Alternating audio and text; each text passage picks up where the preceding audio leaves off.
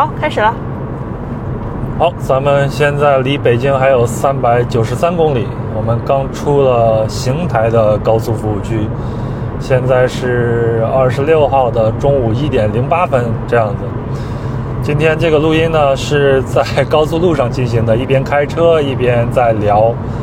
呃，当然会很小心的，我也不建议大家这样。我现在车速就放的比较低一些，一直走的是右道，啊、不耽误我开车。在这样的情况下，我们想聊聊我们最近发生的一件事情。今天和我一起在聊天的，还有我的爱人兼最好的朋友贝贝。贝贝给大家打个招呼。Hello，我是他的女朋友贝贝。最好的朋友不要了是吧？嗯，因为最好的朋友不会没事跟你回老家的。可能你是我的最好朋友，但我可能不是你最好的朋友。对，有可能。嗯，是这样，就是，呃，这一期其实是一个临时起意，前头的车怎么这么慢呢？不走了呢？哎呀，是因为今年过年嘛，我们俩人就面临着，因为有我有三年没有回家过年了，贝贝你有几年没回家过年了？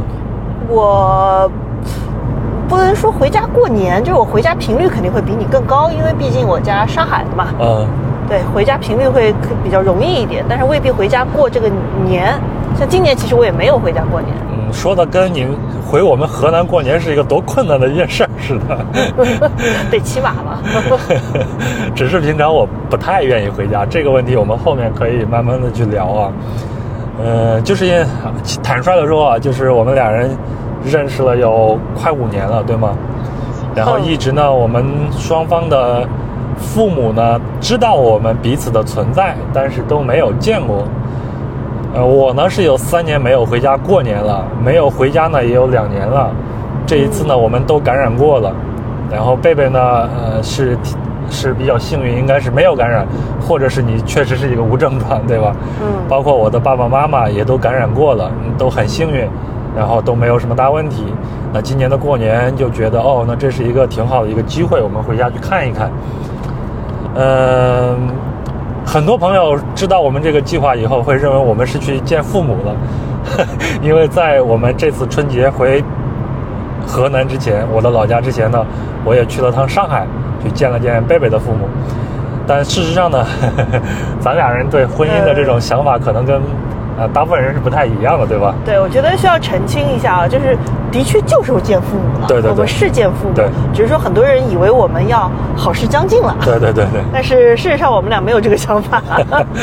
对，但是但是咱俩讨论过这些事情，嗯这个事情是另外的一个话题啊，就是我们俩人不是这种传统婚姻制度的这种拥趸，呃，但是呢，从我个人来说呢，包括贝贝，我想也也也是，就是我们不排斥这种啊、进入婚姻生活这样的一种方式，对不对？嗯，呃，对，对，只是我们对这个呃仪式啊，或者说是啊、进入到这个婚姻生活。觉得现暂时觉得没必要。对，就他除非是在社会上，我们需要有一些，呃，比如说财产分配，或者说是我们要要有一些啊、就是彼此要进行一些照顾啊什么的，必须得有一个这样的身份的时候，我们才会觉得哦，那啊、进入到婚姻生活，它有这样的一个必要，我们才会去选择，否则的话，我们觉得也没有什么太大的一个必要。嗯，所以就一直没有呃做这样的事情。那这次我们去见父母，确实是去见父母。去之前我还很忐忑，很忐忑，我觉得这样会不会给我自己造成很大的心理压力，也会给双方的父母一些不切实际的幻想。但是后来是贝贝打消了我这个念头。你当时怎么说来着呢？呃，虽然说我们没有想过要进入婚姻，但是呢，你你毕竟两个人交往在一起，呃，那么久，嗯，这个给父母一个交代这件事情是一个伸头一刀，缩头也是一刀的事情。所以贝贝就鼓励我积极一点，就把头早点伸出去，对吧？对，这刀赶紧落下来，我们就就奔赴，就就可以往前走了。对，其实我觉得，呃，就是事后来看，也不是什么伸头一刀啊，缩头一刀啊，嗯就是说这我们最起码我们自己心里面知道我们想要什么样的一个生活，那我们就是勇敢的往前去走。至于他以后他会是一个什么样的状况，那谁都无法预料。那咱们就用一个积极的心态去面对它就好了。所以现在我是这样去想的。嗯嗯，所以之前呢，也就是在过年之前，我们回了趟上海，去见了贝贝的爸爸妈妈。呃贝贝爸爸妈妈都特别的好，然后天天给我做饭吃。但是你知道，一个河南小伙去见一个上海的所谓的丈母娘，你知道我心里有多忐忑吗？没问你要房要车不错了。是是是，那你爸爸妈妈知道我的情况对吧？啥都没有。那你爸爸妈妈对我有啥那个什么评价吗？长得白，连皱纹都没有是吧？皮肤细腻 又白。后来我才发现，原来你是随你妈。啊，对对对，我妈妈就是很白很白很白嗯，我妈妈今年七十来岁，但是她看起来真的不像是七十来岁的这个人啊。嗯，白白的皮肤，戴一个浆果红色的小帽。粉色的还是我爸给她选的。嗯嗯，呃，但是呢，就是这次我们选择想聊的啊，是我们这次回河南的这趟历程，回河南玉溪我的老家的一个历程啊。为什么不聊上海呢？是因为上海 上海实在没啥可聊，对不对？上海如何聊？上海就是谁去都觉得好啊，特好。哎呀，你这个有点自卖，王婆卖瓜自卖自夸了。不过上海确实挺好的，我这次去也觉得上海好，就是比北京要多了很多的生活气息。每一个街区，它有那种街区感，对吧？嗯就是我不是自卖自夸，就是还有一个问题是，所有人都要问，那你觉得好，你咋不回去？对，这你你你来回答一下这个问题吧。啊，不是说好了我就得待着，嗯，就是这个地方再好，就是再好吃的一个东西，你这个包子再好吃，你还是得吃点别的菜吧。对他，对咱们俩人在这方面性格上有一点相似，就是在这样的一个舒适区里边，我们总是想稍微的打破它一下。嗯包括以前我们的生活，包括我们接下来的生活，对吗？都想更多的去见识见识外面的这种世界是什么样子的。嗯。嗯然后呢，我们这次是因为恰好啊、有朋友借了我一辆车，那我们就决定，那咱们就开车回家。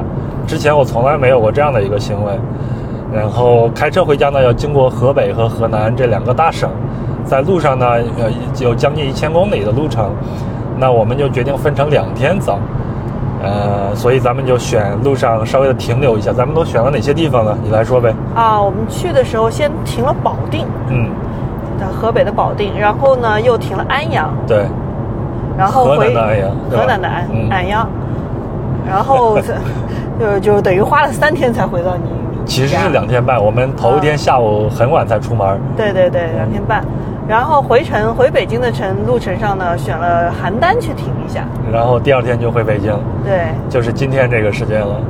那在出门之前呢，我们俩人还是想说，要不要顺路上去看一些，呃，能顺路就能看到的这些景点啊啥的。但是查了一圈呢以后呢，发现，呃，都还是需要时间的。如果只是去路过一下，也没有什么太多的意思。所以我们最后选择的就是说，我们看看哪一个食物我们比较感兴趣，我们就过去吃一下。所以第一天我们就选了一个保定，对吧？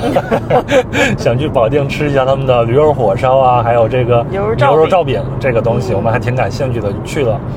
然后选安阳呢，啊、当然除了安阳的这个食物以外，还有一个殷墟，对，然后是我们商都，所以我们选决定在这儿待几个小时去看一看，所以就选了这个安阳。回来选邯郸也是啊，就想在邯郸稍微的停留一下。它大概的位置就在北京和河南的中间嘛，不不算太中间，嗯，所以就选择这儿待一下，大概就是这样子了啊。对你刚才说到这个路上吃过的食物啊，是然后到安阳，其实说白了，吃的跟你家吃的差别也不大，说实话，对对对对 都是河南的嘛。对对对对，所以说在进入河南境的时候，你收到了一条消息说欢迎回老家。嗯，不是叫做老家河南新的春运，就新的就是心灵的这个心啊。嗯所以我就发现这个老家河南，它就变成了一个呃 slogan 了，河南的一个 slogan 了。哎哎，我觉得这个还挺有意思。我之前没有看到过这种说法，毕竟我有两三年没有回河南了。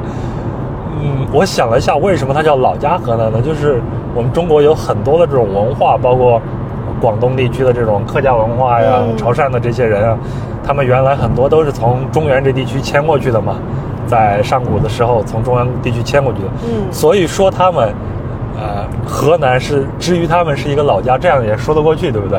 所以我猜啊，大概就是用这样的一种方式，我没有查具体的查资料，所以就用老家河南来作为这样的一个 slogan。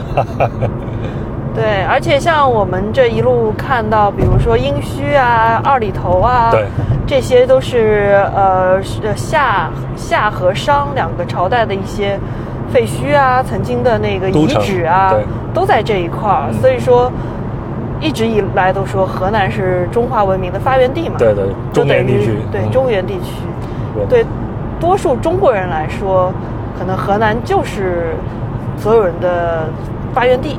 对，就是老家吧。我所以我觉得从这个角度来说，它是没有啥问题的。嗯，可能你往上面倒很多很多很多倍，你的祖先也是从河南这边过去的，可能。好，那那是跑的有点远。呃，所以说说吧，你回到老家啥感觉？老家带双引号的老家。呃，老家对，哎呀，吃的这方面就是。这这俩省就是碳水大省啊，全是面，除了要么面条，要么饺子，要么馍，要么粥，嗯。一一碗大米饭都吃不上。啊，谁谁没让你吃大米饭？我爸爸特意给你蒸了碗大米饭过。哎，只是说呃咱们选择去吃面食，也有吃米的，对吧？啊，很少吧？嗯，我们没有去选择这些东西，一般饭店都都还是提供的。但是呢，主流的这些饮食文化还是以面食为主的。我想不光是河北、河南，还有山西啊，还有陕西啊，应该都是这样的，对吧？嗯，是，呃所以说就是在面食的这个上面翻出了各种各样的花样。对，嗯。然后你吃了什么？你印象最深的呢？就你最喜欢的？你可以不说我们家的啊。其实我就想说 说你说你爸爸烧的那个牛肉面，你后面说，咱们先说河北。河北有啥你？河北我还是喜欢吃驴肉火烧。驴肉火烧，我觉得那个牛肉烙饼我也很喜欢。牛肉火烧的驴肉火烧当然很好的。嗯，那我更喜欢驴肉火烧。嗯，你像咱们在，你像咱们在北京吃那个火烧，它就是就普通那种火烧，但是它是长的，对不对？嗯然后切开里边加上这个驴肉，但是咱们在保定吃那个就稍微有点不太一样了，对吧？对，是，其实主要其实也是因为它是圆的，嗯而且那个火烧，呃，感觉有点像那个那个像千层酥似的，它一层层的那个，呃，去去去去放了一句，应该是里面放了油，对，它然后再去烤。煎或者是炸一下那种，有点像那种金丝酥饼的那种感觉。对，我觉得更像千层酥，这就是南北差异了。对对对 对我们这边就觉得是千层酥，对，然后就是有那种酥脆的口感在里面。是，对，所以说这可能是我选的驴肉火烧没有选择牛肉罩饼的原因，因为牛肉罩饼的饼吧泡在汤里了。啊，但是牛肉罩饼我还是很喜欢的，因为你知道在洛阳地区，你你去过洛阳吗？也就是我老家所在的地方，最主要的一道食物能拿得出手的食物啊，除了这个水席以外，还有就是各种汤嘛，牛肉汤啊、羊肉汤啊、哦驴肉汤啊、豆腐汤啊、丸子汤等等。但是牛肉汤和羊肉汤还是主流的嘛，它里边不是也是这种泡饼的这样的一种形式，对吧？嗯，嗯，但是和这个牛肉罩饼还稍微的有一点区别，汤然后有点不太一样，对吧？洛阳地区那个汤里边呢，它就是放大量的这种呃调味料，然后呢，它除了牛羊肉这种底汤的这种鲜美以外，还有很多这种料的这种味道。它但是它那个饼，它是拿那种有点像煎的非常薄的那种煎饼一样，非常薄，然后它再给它切开，有点像那种宽面条那种感觉，然后直接泡进去就很好吃，对吗？这是一种，另外一种就是所谓的烧饼，然后你把它掰碎了泡进去，这也很好吃。我自己更喜欢吃的是那种啊、就我说的像面条那样的饼。那呃，保定的这个牛肉罩饼呢，你来形容吧，好吧？呃，啊首先就是它那个汤肯定和我们那边还不太一样，是个牛肉清汤。对，它有点像原汤了，对吧？对对对，没有加什么太多的调味料，嗯感觉是真的是清炖出来的那个嗯牛肉汤。然后呢，所谓罩饼就是说把牛肉铺在饼子上面，就是你端上来的时候看到哇，这一盆都是牛肉，嗯。其实牛肉下面全是饼子，对，罩住了，这就是嗯罩住了。对，它那个罩呢是笼罩的那个罩，它其实是一个动词。哦，然后它还有那种什么二罩二呀什么的，对吧？对，二罩二、二罩三、三罩二，其实就是呃，应该是前面是牛肉，后面是饼，是。就二两牛肉罩二两饼。嗯，对，本来你还想吃个二兆一，结果人家好像不卖一两的饼子。最最起码起步就是二兆二，二两对二两饼子。呃，下次我就吃个六兆二，半斤肉加上二两饼。但它这个汤我觉得还是非非常非常好喝的，然后它那个清汤的味道还是很浓的，很很鲜。是，嗯，安阳吃的你也挺爽的，对不对？对，羊肉汤嘛。呃，还有你第一顿其实吃的是烩面。啊，对烩面，但是我发现烩面其实就是那个汤。对，就烩面的汤和羊肉汤其实是一个一个汤，就是说这个汤里面放了羊肉还是放了面呗。嗯。对，然后那个烩菜，还有那个烩菜，嗯，烩菜的话，我以为就是一锅乱炖，但是还炖的挺好吃。烩菜是我们，我后来看了一下嘛，咱们要走这些城市嘛，我就大概看了一下，其实无论是河北还是河南，都有这样的烹饪方式，嗯，就是用底汤，一般都是用鸡骨汤或者是这种。啊，猪骨熬的这种汤，然后里边再加一些小酥肉啊，还有当下时令的一些菜啊，比如说白菜啊、萝卜啊什么的，其实它还是一锅乱炖，就烩一下就烩出来一烩出来这种菜。我们这两个省都有类似的这种食物。所以在河南呢，你有烩面就有烩菜嘛，就就是就这样子。冬天的吃的时候还是暖暖和和，挺好。是是，嗯，是。其实上海的我我印象里，上海以前过年的时候也会吃这样子的一锅，里面会加的是那个蛋饺啊，对对对对，肉皮啊这些，还而且一定得放放两虾，对，两个或者四个大虾，然后铺在那个上面才好看。对，我觉得啊，如果你是。在桌上随时的放食材，我们都可以把它归为火锅。如果是在火炉上把食材放进去，都煮熟了再端上桌，其实我觉得它都应该叫烩菜，呃，是吧？都是我们老家河南产出来的。就跟西餐里面都家庭菜都有个炖菜，对，炖菜炖肉 就是一锅炖。是，然后然后咱们就到到到我老家，对吧？嗯，然后呢？因为贝贝虽然她是一个呃上海姑娘，但是她非常喜欢吃面食。哎，其实这个我也没有问过你，你为什么就这么喜欢吃面食呢？咱俩认识的时候你就跟我说你喜欢吃面食了。对，这个其实我也不知道。说实话，就是甚至于我在来北京之前，我都不知道我自己是喜欢吃面食的。嗯，因为家里都是吃大米饭的。嗯，然后到了北京之后。我去才发现，哎，北京的馒头那么好吃呢，就是那面吃到嘴里是甜的啊。然后就我知道了，那就等于说是你没有吃过好的面食，在之前的上海。对，上海的面食没有那么好，一个是 上海本来就不爱吃嘛，没有人去做那么好的面食那南翔大馒头你怎么说？小笼包什么大馒头？解释一下，解释一下。对，因为在上海话里面，那个跟北北京北方的一个一个。特别反过来说，包子叫馒头，馒头叫包子，所以说在上海，菜包子、肉包子就叫菜馒头、牛馒头，嗯，馒头嘛。哎呀，我又想起来你教我那个上海话一碗虾，对吗？一碗虾、两碗虾的一碗虾怎么说？二尾虎，二尾虎。算了算了，发不出这个音。哎。哎呀，扯哪儿去了？啊，然后 面食，面食，面食，面食。对，但是其实，在上海，我吃面条还是还是吃的。嗯，啊，上海那个黄鱼面啊，黄鱼面啊，阳春面啊什么的，嗯腊肉面啊，都都还是在上海大街小巷还是挺挺实行的。嗯，对。但是感觉和我们就我的老家吃这些面食还是有点不太一样的，是吗？嗯，对，因为就。应该是分，因为我们那边吃的应该算是碱水面。对我们是不吃碱水面的。对，我们都是吃这种白面，最多你像我妈妈，她会喜欢吃一些豆面的这种东西，比如说绿豆做的这种面啊啥的，还有那种红薯面，她也喜欢吃做面条，稍微的甜甜的这样。嗯。她比较喜欢吃这些。还有一个呢，就是我们这边的面食主要就是分为两种，一种是干的，一种是稀的。就像我们家。啊，我们家通通的都比较喜欢吃这种汤面。哇，这个这个服务区又都满员了，我估计明天到处都有开始堵起来了。咱们今天赶紧走。嗯。哎，我们说面条，我们那边呢就干面呢，基本上就像是拌面呀啥的这种，就是炒完菜卤。嗯。呃，就像这次我爸爸做那个炸酱面，对吗？是他改良版的炸酱面，也挺好吃的，是不是？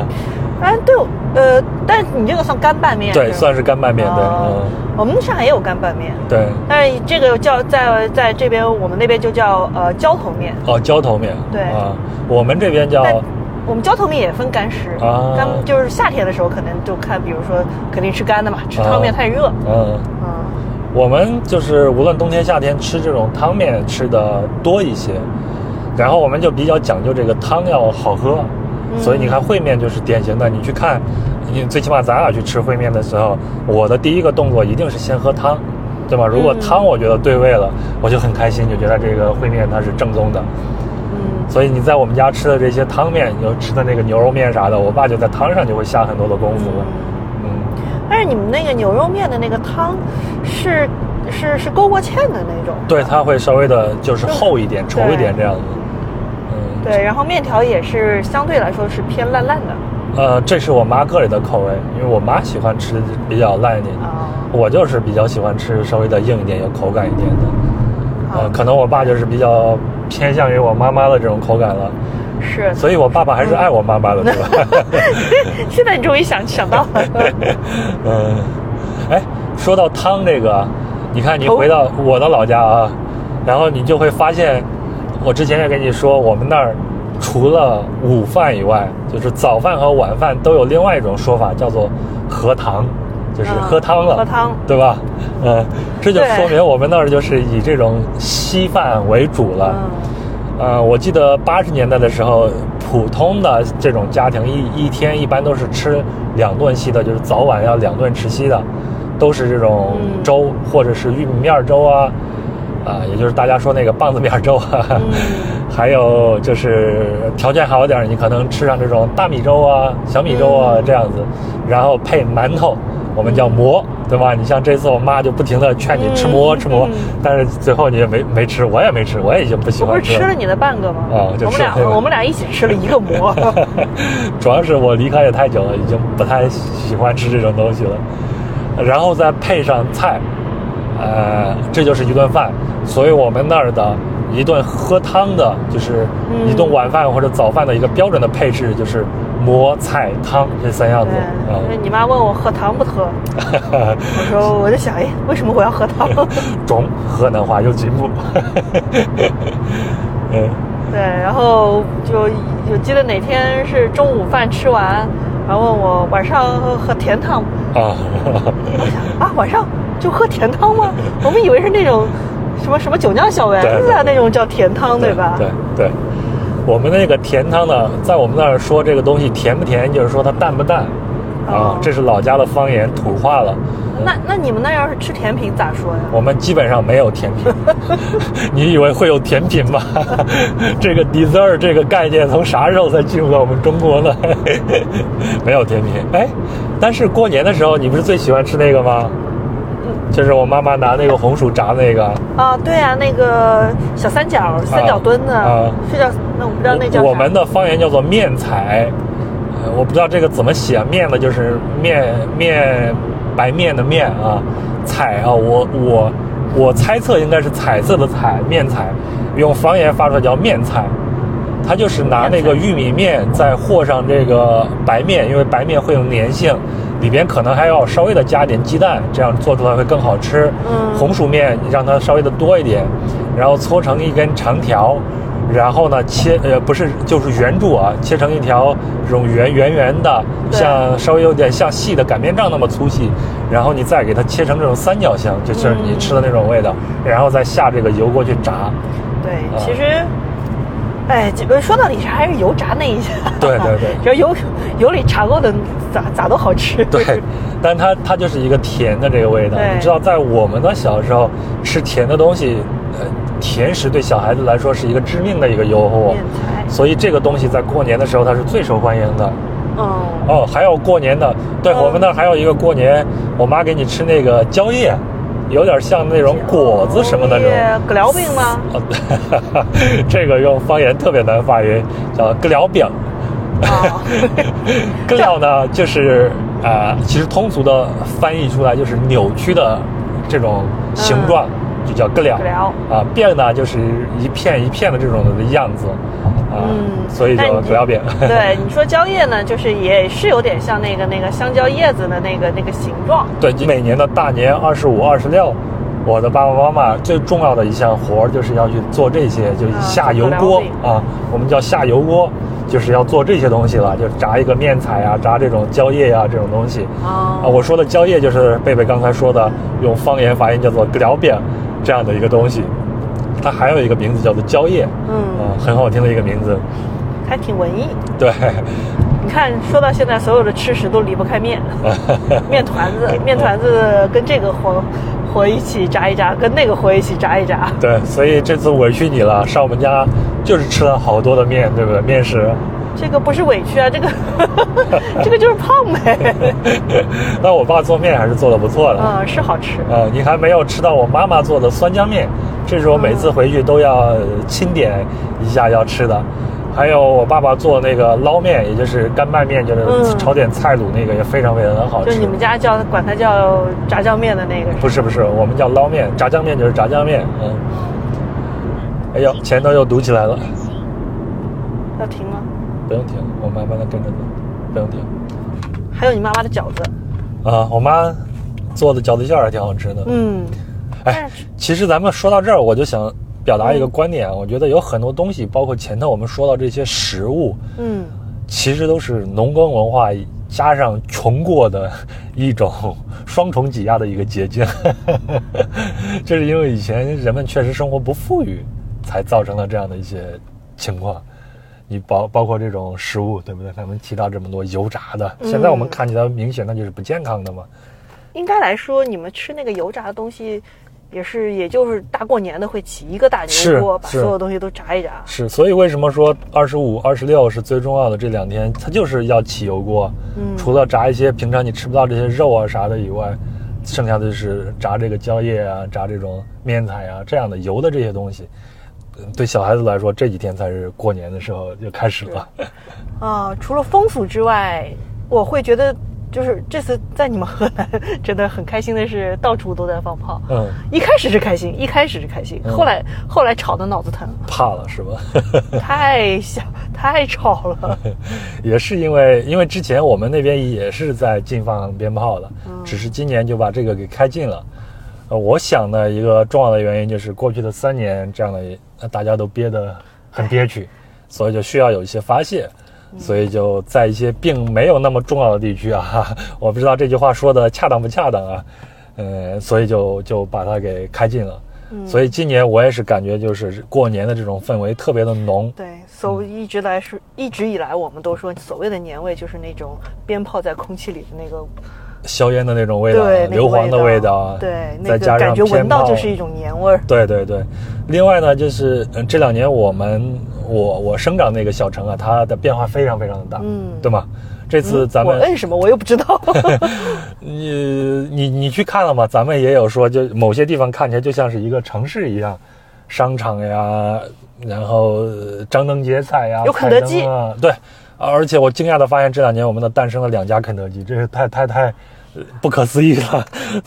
嗯，但是可能就是我们这儿这两年旅游业发展的就比较多一些。是啊，嗯对，我觉得还有一个就是，也不是说你们家，因为我对你们家也没那么熟哈。嗯，就是最近两年，我们在中国其他地方也跑了跑，就感觉整个中国城镇的这个发发展展变化的确是非常快。是是是，就是基本上就，而且你会看到那种小城镇里的那个商业，对，就比怎么说，他们的那个那个小商场，或者说是对对他们来说可能是大商场，嗯就我们城里人看觉得是小商场，就是那商场对里面的人，那可比北京商场里的人多多了。咱们去了两次超市，对吗？每次进去之前，我都萌生退意，都不敢往里边进了，人太多了。哦，嗯，这个确实是在大城市里边比较比较罕见的。对，就大城市的超市已经见不到这么多人了。对，但是呃就是说他们的商业形态基本上还保持的这种零售业的这种商商业形态，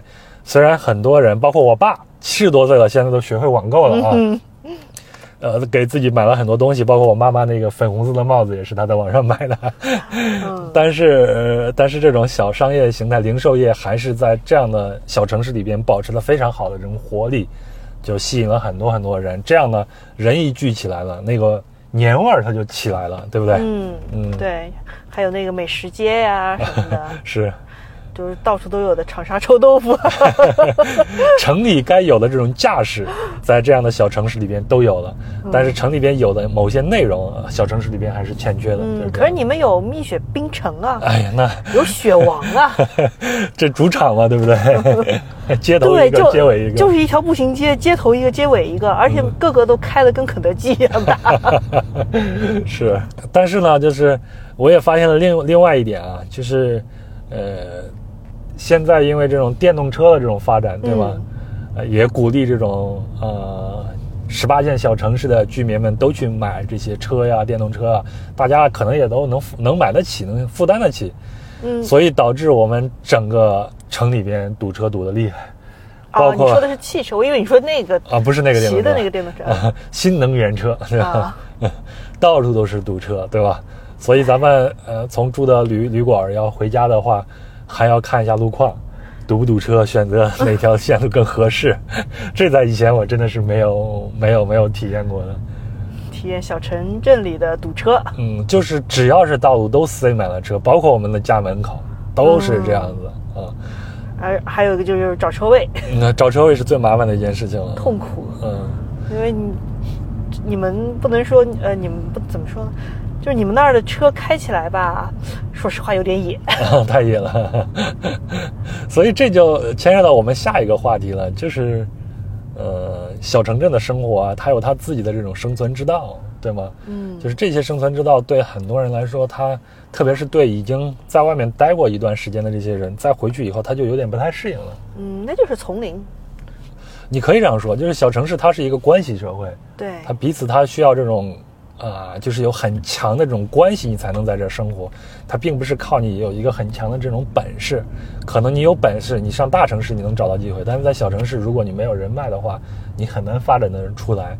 所以这就导致有点累，啊、这种丛林法则这样子，就是如果你掌握的资源越多，你越横，你在这样的地方，你可能生活的就会更好一些。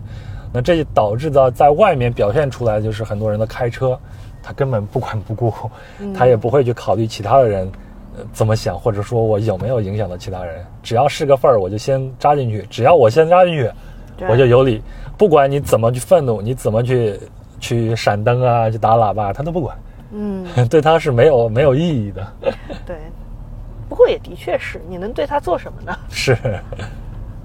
其实我觉得这个城镇化在快速的发展的时候，这种小城市都是在一步一步的走以前大城市走过的一些路，对吧？所以以前大城市出现的这些东西，慢慢的它也在要重新的再走一遍才会知道。就像是我们刚才说的这种开车的这种规矩的这种问题啊，咱们俩人也走过了很多很多的小地方，确实是在越小的这种地方，大家可能越不守这个规矩。你像我们老家那儿，两车道能走成四车道的，想怎么走怎么走。对，嗯但是在他们眼里看我们，他们会觉得这就是我们，这就是我们的规矩。对，这我们就是傻叉。嗯、对，嗯，所以所以这次咱们也曾经想去看电影，对吧？因为电影院都很火爆。第一是没有票，说明这种精神的需求也很旺盛。第二呢，就是根据之前在老家看电影的这种经验呢，你进去以后，你要忍受很多我们在城市里边去看电影不太可能看到一些事情，比如小孩子在荧幕前来回乱跑，比如拿个手机去射频，当然城市里边也有，但相对来说的还是有的还是少，对吧？还有就是打电话呀啥的，大声喊呀啥的，这这些都有，还有吃瓜子儿，吃瓜子儿这个事儿，真的是我也是个爱吃瓜子儿的人，嗯但是能在博物馆里面随手就从兜里掏出瓜子儿就嗑，我也是没想到。少林寺。少林寺阿里河博物馆里也有个人在吃嗑瓜子儿。对，少林寺就是坐在少林寺的一个偏殿的旁边，一个嗯一个女士啊，就坐在那儿吃瓜子，然后就随手就把瓜子给扔在地上。随随口乱吐，而且这个女士看起来还 还挺那个体面时髦的这样子。对，还挺年轻的说法的。对，所以我觉得这就是观念上有很多很多的差距。嗯，在这儿并不是说是要指责呀或者什么的，我我真的就觉得就是观念上的一些差距，就是对这方面的观念可能都还没有影响到这个层面的这些嗯老百姓和人民的。嗯，所以就是城市化慢慢的发展以后，一点一点的影响到他们。就我们还回到这种交通的这种问题上，那现在最起码啊，现在开车的人就在我们那儿开车人，他是能看红绿灯了，对不对？因为他知道有这种摄像头的存在啊。你的要求是低到只要根据红绿灯就可以是吗？呃 对啊，你你没有摄像头、没有红绿灯的地方，它它就失去了这种监管，它就不存在，它还是按它自己那种法则去生存了。所以我觉得这些东西，你只要慢慢的去培养、去教育，甚至再再多加一点监管，会慢慢的就会好起来的。那北京九十年代的时候开车不也挺挺那个 乱的吗？那我还不知道。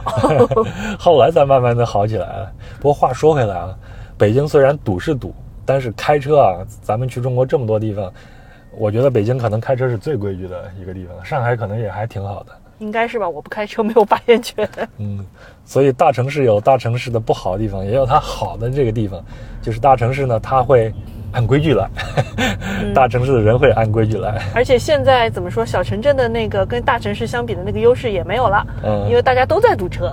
是 是是，呃，也不是所谓的那种净土了。对，嗯，哎，说到这个规矩的这个话题，这次咱们在我老家最后发生的一件事情就是报了个警，对不对？原来你要说这个呀，我还以为你不敢说呢。这有啥不敢说的？你说吧。哎呀，这个真的是啊，没有想到，嗯，就是，而且那天是初三还是初四，还不是什么初三晚上，啊，对对对，还不是什么要迎财神啊或者除夕夜啊那种热闹的时候。嗯，隔壁的房间从晚上，我要稍微解释一下，打断你一下，嗯就这次回去我们是住了酒店，嗯因为家里边没有暖气，有点有点确实很冷很冷，我自己也知道很冷，而且贝贝，呃，怎么说也是一个南方的姑娘，就是怕你受不了，所以呢我们就选择住了这个暖气。对，还有就是有一个有暖气，还有那洗热水澡。啊，对对对对，主要是这两点，所以我们住的是酒店，那就这个事情就发生在我们住的酒店的隔壁。嗯，对，隔壁，哎呀，不知道为什么就吵的，整个整个就感觉房顶都快被他们掀了的那种，嗯。而且是持续性的，好像从七八点就开始对，弄，一直到晚上十二点。嗯。而且在这其中，我们是几次三番让酒店的人去跟他们投诉，说他们这个声音太吵了，稍微控制一下。对，我们也听到隔壁的那个服务员在他们门口敲了好几次门，嗯。啊，服务员开门开门，没有人开门嗯，啊，直到老杨同志去报了个警，没有，我是先去，我也很愤怒，因为到十二点多了，原本以为他们到十二点就该消停了嘛，对吗？嗯，然后咱们就开始睡觉了，结果到十二点没有半点消停这个声音，孩子都还在闹，然后就听起来最最起码有三四个孩子，也不知道屋里边到底有多少个人。然后呢，我就很愤怒的去拍了他的门，因为服务员已经去好几次无效了。嗯服务员给我的回复是说他们已经答应说不那么大声，但是无效。对，我把门敲开以后，一个女士抱着一个孩子，我说现在几点了？你们还睡不睡？如果你们要再这样吵的话，我就开始报警了。那位女士看了看我说报呗。我说那这就是你说了，那我就报警了。真的，然后我就报警了。对，而且在那个时候，你看到房间里多，就是开门那一下，你瞥到房间里，我那个时候其实也没看到房间里边有太多人，但是后面，因为我报警了之后嘛，嗯嗯，我不知道警察到底有没有到现场啊？他说的是要到现场，但是最后我没有听到警察再去应那个门。然后呢，大概是在十二点半之前的十分钟左右，隔壁的房间就不停的往外出人。光这个不停的出人这个过程，我觉得里边最起码得有十几口子人。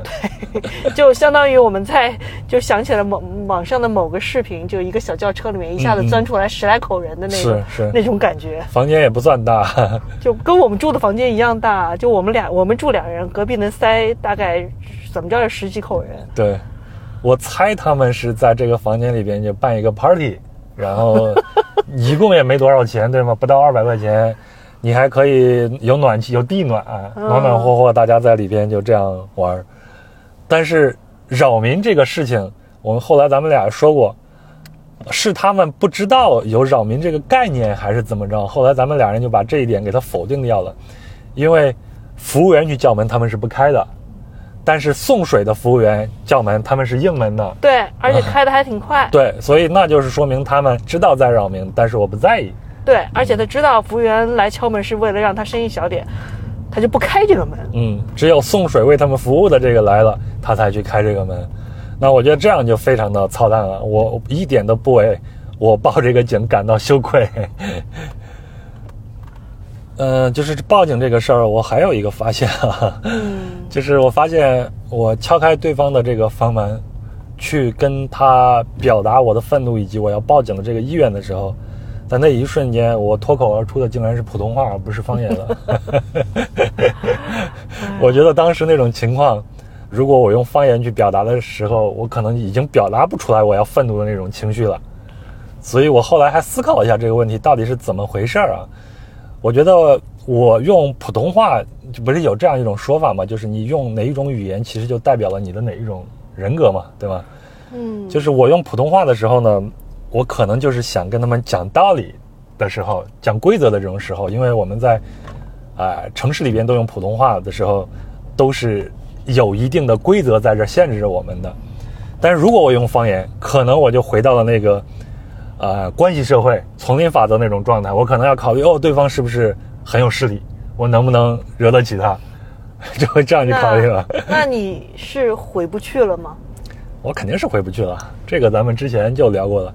我我就想用这个来说一下，就是事实上，我现在，我当时发了一个朋友圈，我就说，在这一瞬间，也就是在跟人家吵架的时候和报警的时候，我用普通话的时候，实际上我已经跟我的家乡恩断义绝了。这个词是画双引号的啊，这么狠。呃呃，咱们在回来的路上，咱俩是不是聊过一个话题？就是说，对每一个离开故乡的人，包括你在内啊，你离开上海以后，实际上我们都已经回不去了，对吧？嗯，事实上，现在在路上需要奔赴回家过年的所有的人，嗯，我相信咱们从某某一种意义上来说，都是。父母已经失去的子女，但是这个失去是画双引号，对对对，因为失去其实，呃，你首先得拥有才会失去嘛，对对对。那也相对来说，就是那些父母总是认为这些我是拥有他们这些子女，嗯，把子女当成自己拥有的财产一样的那些父母才会有失去嘛，嗯，小棉袄，嗯，对，物化资源，物化子女，当然开玩笑了，但是我们其实很多人都会。心里是回不去了。对，一定程度上就是这样子的。不管你承认不承认，我相信咱们的听友里边也有很多人都是这种状况。对，所以才需要在过年的时候用回家来表达一些愧疚。对我就是这样，我就说这个过年啊，每年一度的这种春运回家，对很多人来说，其实就是去还感情债的。哎，是。嗯，呃，但是你也看我们家的这种氛围了，其实我爸爸妈妈都都是非常。挺善良的，挺好那种人，对吗？对。但是这个问题出在哪儿了？怎，就是包括对我性格的这些影响出在哪儿了？呃，在咱们俩交往的这个过程中，我也一直在跟你聊这个话题。但是我会觉得，从外人的角度来看，你们双方都没有错。对对，大家都在做过自己的生活。对。嗯，都是用自己的生活方式在对待对方。是是是。但是呢，你们的生活方式已经相去甚远了。对对，其实这次我就举一个例子吧，我觉得这一点可能就是嗯，对我影响，就对我和我的家庭关系的影响最大的一件事情，就是那一天，呃，我忘了是初几了，应该是初三、初二晚上吧。嗯。咱们跟我妈说，咱们第二天吃什么，对吗？我就跟我妈商量，我说咱们还剩了这么多菜，咱们明天中午呢吃一个小酥肉，然后呢再把剩下的那个什么菜给它热一下，嗯，咱们再来一个凉菜，凉菜凉拌菜都是早就拌好的，随时拿出来能吃，然后咱们再，呃，炒一个菠菜，这样不就可以了？你也，我还特意跟我妈说。馍你可以就馒头，你可以稍微的弄两个吃一点就可以了，千万别弄多，千万别弄多，多了咱吃不完都剩下。但是第二天中午，事故在这里。哦哦，这儿发生事故哦，哎，开车一定要小心啊！三车相撞了是吗？两车？嗯，现在停的两车两车。两车相撞，是在内车道。但但是呢，第二天回去以后，发现完全不是那回事儿，重新做了三个菜，然后还特意给你弄了一碗米饭，说你作为一个南方人习惯吃米饭，所以特意给你弄馒头一个不少，又来，还又做了一大锅粥。那个那碗米饭啊，看着我也有点害怕，是那种有点就就就那个那碗米饭，海碗了。对，一这一大碗，然后那个米饭还铺就高出来一顿，跟个、嗯跟个蛋糕似的。是，所以这一点，你你你肯定这次我就非常感谢你啊！就是在我回家的时候，如果有某些地方我的情绪发生变化了，贝贝呢就会在桌下轻轻地拍一拍我的腿，提醒我，就是让我保持一个冷静的这个状态。但是这这个情况发生以后，我确实非常非常的愤怒。这这个愤怒肯定不是因为这一次，啊、就是我感觉我的意见从小到大都没有被他们给接受过，被他们给尊重过，嗯，所以一下子就让我引爆了。我虽然是不停的在隐忍，不停的隐忍，但是我心里边已经有了掀桌子这种想法，确实是有，但是不敢，因为在我的小时候，规训还在。嗯，对，就是你既没有独立的人格，你对这个世界认识也不清楚，你也没有独立的这种财财富支撑你去过自己的生活的时候，你你只能是不停的压抑自己，不停的压抑自己，不停的压抑自己去跟他们一起去生活，对吗？跟自己的父母去生活，所以那个时候我就感觉整个家里边。我最安心的一个地方，就是我给你看的以前最下面那个老厕所。我只要把厕所门一关，我的父母在那个时候他是不会进来去打扰我这个时候的生活的。剩下的所有的地方都不行，包括我的卧室，他们会随时的就进来。我之前跟心理咨询师也聊过，呃，包括他们去看我的私人信件，对吧？哦 这些东西都是对我造成了很大很大影响。这也就是为什么我等我有能力以后，我一定要离开这个地方，一定要离开他们的这样的一个原因。这是我现在回过了头来想的，呃，就是他们从来不尊重我自己的这种想法和我的这他们没有这个他没有这个意，没有这个概念。对，这个就是回到我们刚才前面说的那个失，相对于失去来说，嗯嗯，这对我们这一代父，我们是上一代那个父母这一代人来说，子女可能真的就是是属于他们的，对，对对，belong to me to us，就你是我的，对。这有这个概念，所以你的所有的东西，你的所有东西，我怎么不能看呀？是是是是，他不会为这个感到任何的愧疚，而且我那封我爸爸看的我那封信，还是我大学时候的女友，在毕业的时候给我写说我们有没有可能复合这样的一个一个信，我觉得很尴尬的一件事情。但是他的理由尴尬是，你想复合还是不想复合？这个这个不重要，这个一点都不不要重要吗？我觉得挺重要的。这这一点都不重要。我我我觉得很，我爸爸给的理由是我以为是你们学校发过来信，是有关于你学习的。他的意思就是你有什么骗我了，你们学校里面单独给你发了封信，他要看一看。这其实还是一种不信任，这个就是让我非常非常的愤怒，尤其是到现在我想起来还是很愤怒的这样的一件事情。我我之前去做心理咨询的时候，我也去聊过这样的一些话题，也聊过说我为什么一回到家，你看这次之前咱们要决定回河南的时候，我就非常非常的紧张，对吗？嗯这个你是能感受到的，对，嗯。然后就是但是这样的情况，不要说我我这边也有啊。嗯我们即即使上海这边其实也是一样的，我爸爸也是，还超过我的通讯录，超我的同学同学通讯录。嗯然后我看到一次撕一次，看到一次撕一次。嗯，你敢反抗，你比我强，我连反抗都不敢反抗，因为反抗下来就是呃暴揍，暴揍的结果就是对你的自尊心、自自信心的另一种打击。暴揍也有啊，我们也暴揍。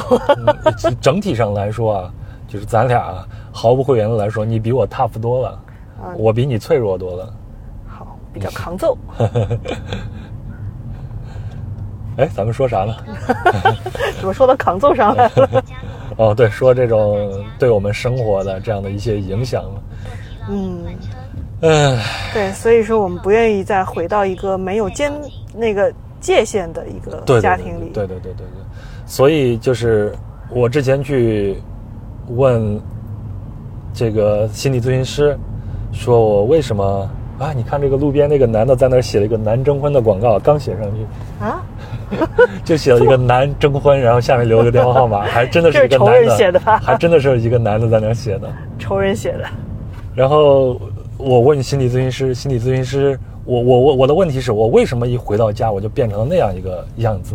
我在外面，无论是公共演讲还是在工作里边，我可以舌战群雄，侃侃而谈，但是回到家我连话都不会说，特别是跟我的我的爸爸，主要是我的爸爸，嗯，在他面前连话都不敢说。你看我所有的愤怒其实是无端的伤害了我的母亲，她是无辜的。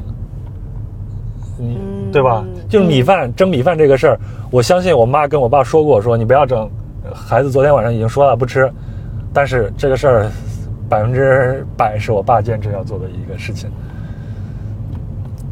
嗯，我我我为什么一回去以后，我连跟他连话都不敢说？我的心理咨询师就说说，这就是你你小时候那些经历，让你再回到家的时候，你立马就变成你小时候那个样子，变成你十一二岁的那个时候的样子了。那个无助的样子。对，你要把自己用沉默或者用这样的方式把你给保护起来，外面建一个坚硬的一个壳，也不跟他们去交流，这样子你会少受到伤害，所以你就采用这样的一种方式了。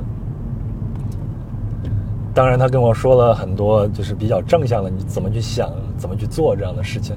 但是你知道这个道理是这样子，但是你真正去做呢是另外一回事，挺难的一件事情。嗯，嗯，因为在这件在这个事情里面，首先你是不能指望对方有任何改变的，对对对对对对。对，因为就像我们已经老看那个《Big Bang 生活大爆炸》里面、嗯。Leonard 的，到最后还是需要他自己跟自己和解，他没有办法不，他不停的在这十十二季啊，嗯。他不停的在要求他妈妈对他关注，对。但是他妈妈是做不到的。对，但是他妈妈是个这么高高高级知识分子，而且他妈妈就是一个心理学专家。对，但是做不到。也很有意思一点就是我们的这儿还有一个事故，嗯，怪不得。还在这哇，车都已经移到旁边了。就是我的那个心理咨询师，哇，这个撞的还挺厉害的。我的心理咨询师，他也是不不像他的爸爸报告他现在的生活是什么样子的一个人，嗯，所以他当时我问他这个问题，我说你为什么不去跟你爸爸交代你现在的这种生活？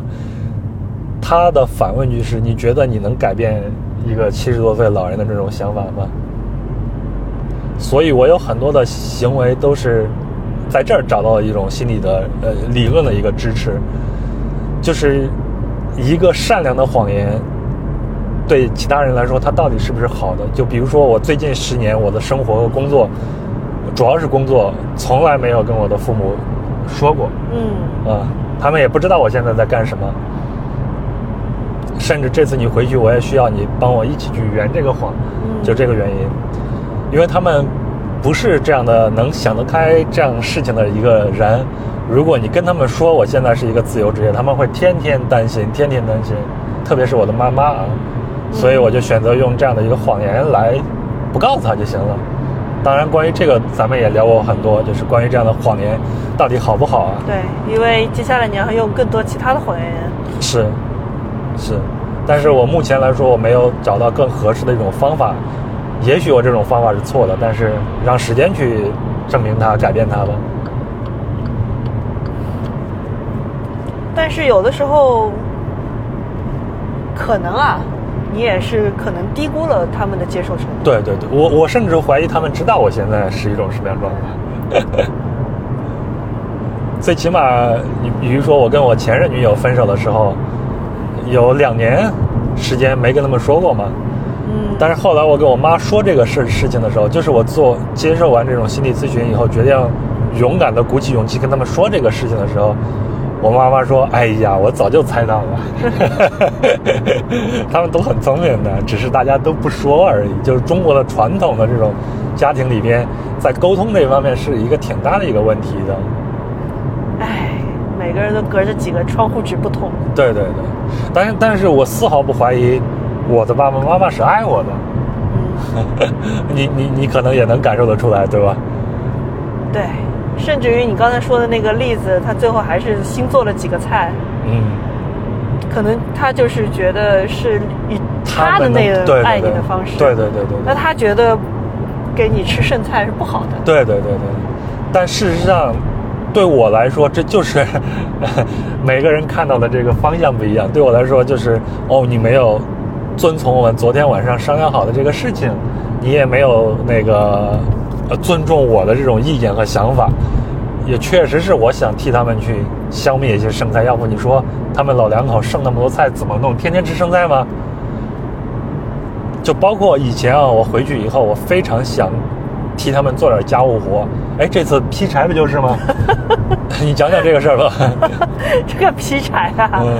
哎，你是说要说前面你们纠结的那一部分对对对对对对，对，就是，哎呀，前面一天都说好，哎，明天我来劈，嗯，是结果到我先补充一个背景，我们家嗯有一个传统那个灶。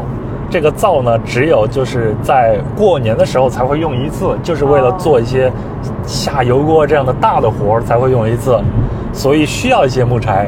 对，而且那个好像是你们后院是堆了好多，当时什么哪里建装修筑，我们家盖房子建筑材料啊剩下对，说，堆了很多的那个柴火，嗯，啊，好像堆了很多年。然后你说，哎，过年了，你帮忙可以批，因为主要，你也会家，。对，结果第二天去了之后，你爸爸上来是跟你说，不用了，不用了，现在够用了，对对对柴火够用了。嗯，啊，够用那可能真的是够用。对。但是我的这种想法，其实这个时候我要反思一下，就是我也很很想去补偿我这种感情债，嗯。就是我想替他们把这个事儿做了，对，你会觉得说，反正放着也是放着，你今天不批，接下来你们也批不了，对。也用不了。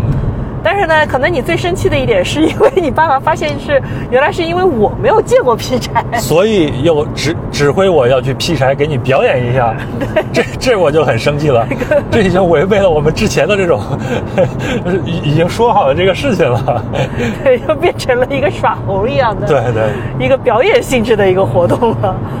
但是就是在那一瞬间，我上了一下头，但接下来还是把这个活给干了，大家还是皆大欢喜，对吧？对你也看到了我怎么劈柴 然后我也把这个活给干了。下午他们用的也是我劈的这个柴，顺利的把这些菜啊啥的都给做得很好。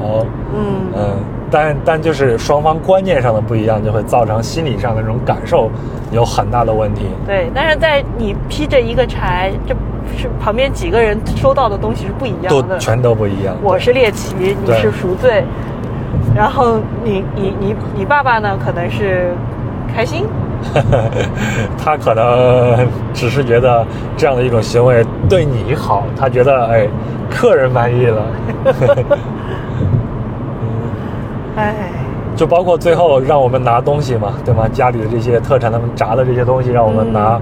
呃我在在咱们出发回家吃晚饭之前，我就跟你说了，就是说不管他们说什么，咱们都拿着。呃，最后只有那一包馒头，咱们实在是没办法带，因为在路上要两天，怕它会坏，没带以外，其他的也都也都带了。是，嗯，所以这就是他们表现爱的一种方式，只不过是有的时候这种爱是太过于强加了。我是希望能我们双方就很坦荡的，有什么需要的东西，我们像朋友一样说出来，你需要我帮什么忙，我需要你帮什么忙，我们在这个时候出现，竭尽全力的去帮，这样的一种关系是最舒适的。但事实上，它不是，他们会有很多强加这种爱在你身上。不过我后来也反思了一下，就是同样在我身上也有强加的爱给到他们，嗯，就是关于送礼的这个事儿，对吗？这次咱们无论是去你家还是去我家，因为就是拿什么礼物的这个事儿，咱们也都讨论过，对吧？对。但是其实我觉得强加的爱，可能再回到你前面你你说那个很生气的点，你建议他们明天怎么做这件这些菜，其实这也是一种强加，因为因为你是要觉得说。从你的角度出发，帮要帮他们去解决剩菜，对对对但他肯定是不需要你这个帮助。对对对，他觉得没没有这个必要，他自己能解决掉，嗯，或者浪费就浪费了，他也无所谓。对他嗯愿意。对对对，确实是这样的。哎，这这说的真的是太通透了。所以就是关于送礼这个事儿，后来我也想明白了。以前我每次回家还是千方百计的送点啥，后来我妈妈跟我说说你不用再买啥了。你说现在物流这么方便，对吧？你全世不能说全世界，全国各地你想要的什么东西，在本地都能买得到。嗯，就没有必要再再去弄这些东西。我就想他说的对，那以后我也就不再去弄这个事儿，除非就是我爸爸他喜欢写书法嘛，有的时候他想买一些笔墨纸砚，他自己找不到门路，现在他也会网购了。现在网购更不需要我了。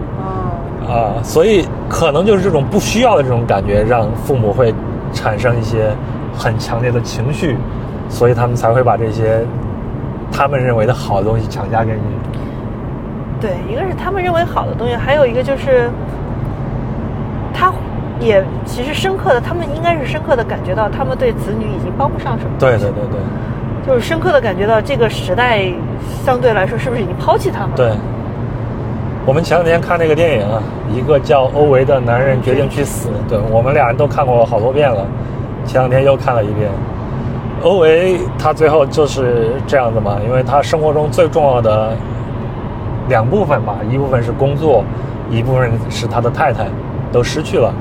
那作为一个五十九岁的一个男人，是已青春已经不在了，所以他就决定去及早的去见他太太去。是青春不在了，而是他的世界已经结束了。对，他也就是被这个世界不再需要了嘛，所以他才有这个决定。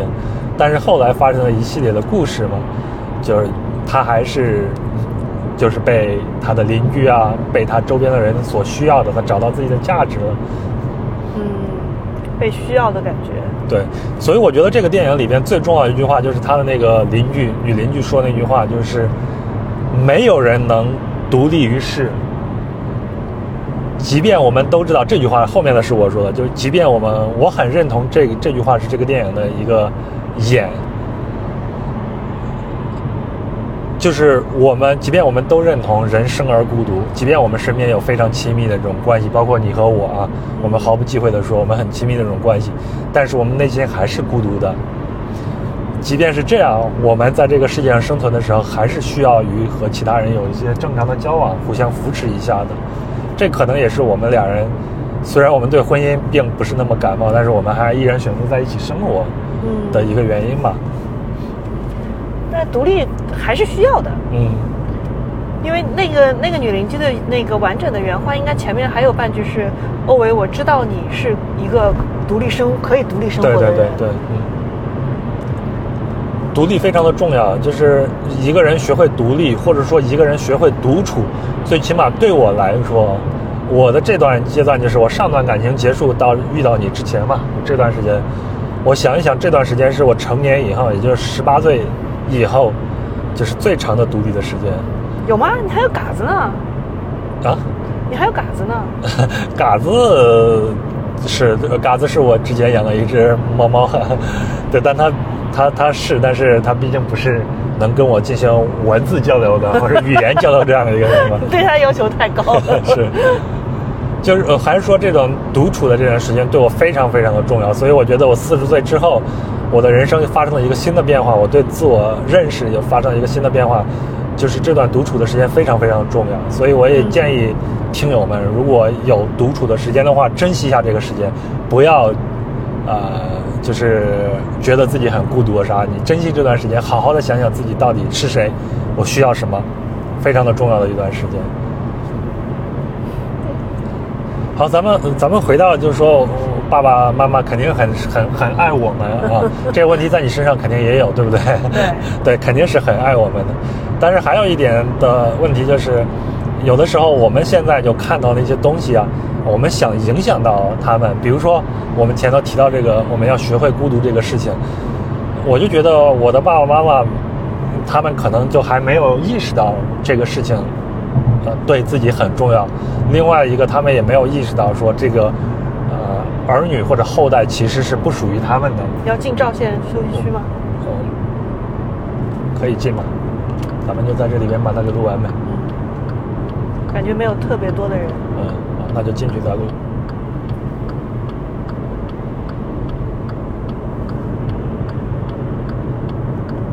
我看我就停在这儿吧，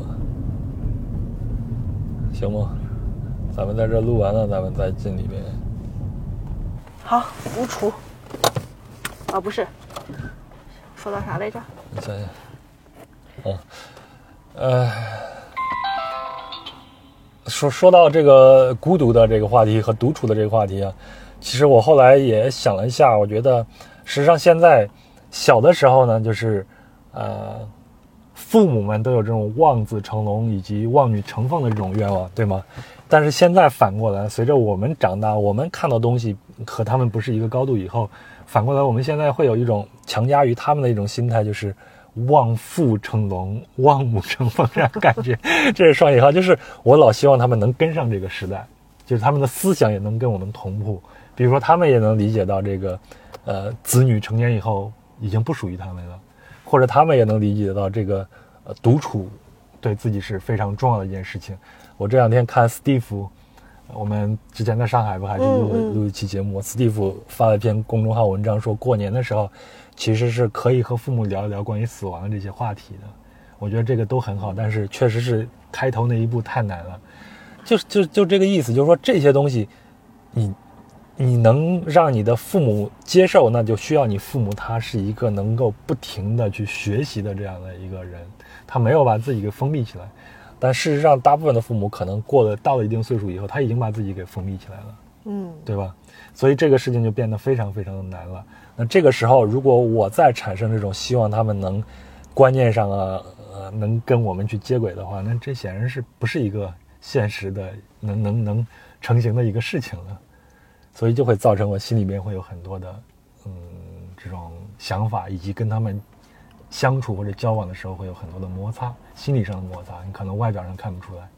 嗯，总之，其实你说到底就是一个人对另一个人的一个不切实际的期望。对，就是他对你的不切实际的期望，然后你还有你对他的不切实际的期望。对对。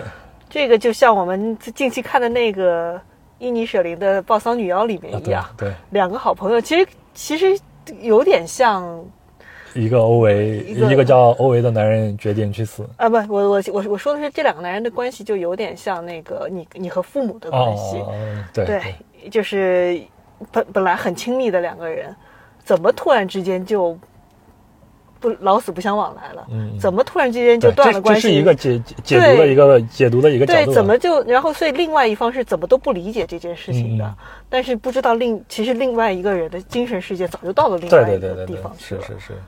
所以这可能就是人和人叫他人即地狱嘛，人和人之间交往为什么这样难？包括我们之间，我们是这种亲密的这种关系，我们之间也会有很多问题，我们也不停的在去探讨这个事情，去沟通这个事情。嗯，那那就是因为每个人他的想法不一样，或者他看同一个问题的这个角度不一样，就是这样的。所以前段时间还是跟斯斯蒂夫录那期节目，我就聊到了嘎子嘛，就是那只猫。我说这就是我呃人生长到现在唯一一次体会到爱是什么滋味的一个生灵一个生物，为什么呢？就是因为我对他的爱是没有任何的期待的，我不希望它变成什么样子什么样子什么样子，它只要好好活着就行。因为我那只猫体弱多病，嗯。是，所以这样相处来说就会相当于简单一些。但是如果是一个人，就不会这样。我对你肯定也做不到那样子。对，对，大家对身边的人总是有期望的。是，哎，好吧，期望我觉得也不是什么坏事，对不对？对，能能要求我们往前不停的走。对，因为我在想两个人的相处，我我在想一个比喻，就是两个人像就是你就去看吧。就是我们向前走的时候，两只脚它都不可能同步，对，总是一只脚在前，一只脚在后，这样你才能前进啊。嗯，是是是。两只脚并行的时候，你是站立不动的。嗯。但是这种东西怎么解决呢？我觉得，就咱们还回到跟父母的这样的一个话题上。嗯。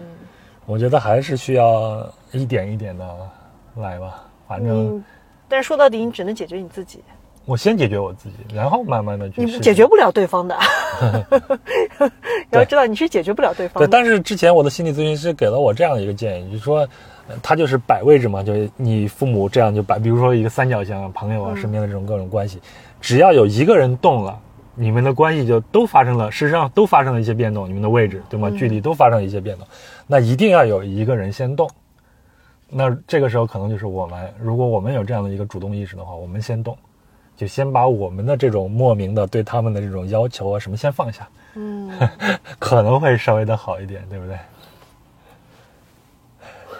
现在我都，哎呀，先强制自己吧。不叫强制啊，啊，进步，进步，进步，进步，进步。行吧，咱们也聊的差不多了，现在咱们进到了赵县的这种服务区，离北京还有三百二十九公里，四小时二十五分，刚经历了一次大堵车。咱们今天就到这儿。好的，嗯，那咱快到家了。对，不知道这期节目啊，大家听完以后什么样的感受？呃，如果你有什么想法的话，咱们也可以交流一下，你肯定能找到我的，或者你在公众号下面留言，我都不知道这期节目我会不会放到我们的正片里面发，啊，也许会放到公众号里面发，或者咱们在群里面交流都可以。但是这次总体来说，呃，回河南还是比较愉快的，对，是不是？嗯，回老家比较愉快，吃的也不错，然后住的也还好，路上也都挺顺利的。呃，出于我个人来说，这次非常感谢贝贝，因为这次贝贝跟我一起回家，呃，一方面让我父母开心一下，另外一方面呢，我也很开心，因为这一路上咱们俩可以不停的去聊天，这么漫长的旅途上，咱们俩听听播客，聊聊天，讨论了很多的问题。嗯。然后在家里我情绪不稳定的时候，你会给我很多的提醒，非常非常的感谢贝贝。嗯。我也非常感谢你，就是拿我做了幌子，然后住到了外面。呃，我也希望这次河南之旅不会太痛，不会太因为寒冷而痛苦。对寒冷这个事情，如果你回到家里边很冷，你自己把自己缩到那一块的时候，实际上我就像我刚才说，我心理上那那样情况，我已经把我给紧紧的封闭起来了。